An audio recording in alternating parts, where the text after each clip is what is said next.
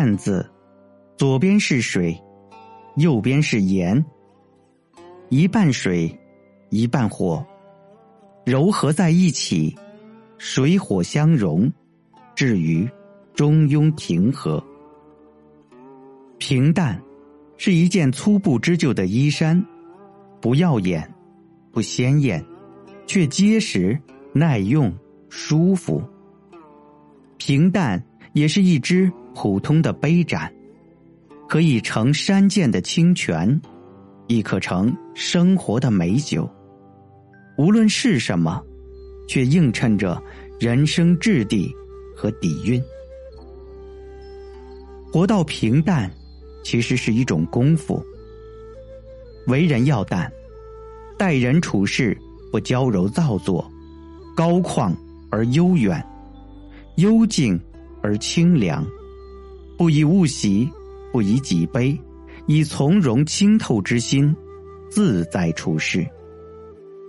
淡，是生活的真实，是人生的主格调。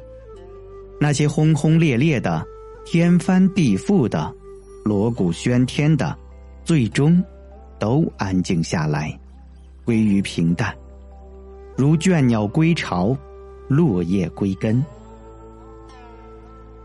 平淡，是千帆过尽后的沉寂，是风云叠动后的宁静。平淡了，就坦然了，自在了。怀一颗淡然的心，种山水，种草木，看老树开花，看青草结籽，豆棚瓜架，蛙声虫鸣，在燥热的夏日里。自有一番清凉。喜欢这样的散淡。于夏日午后，高卧轩窗，轻摇蒲扇，闭目假寐，或是对弈、书法、看戏、听曲，凉风小至，曲子流淌，日子散漫慵懒，生命琐事如浮尘轻烟。这样的日子，淡而有味。平淡，是闹中取静的一方山水，是不露声色的依偎陪伴，是风云激荡后的成熟历练，是安于粗茶淡饭、平淡悠然的寻常日子，是不争不躁，非淡泊无以明志，非宁静无以致远。是看遍繁华后的幡然醒悟，宁谢风华，而甘淡泊。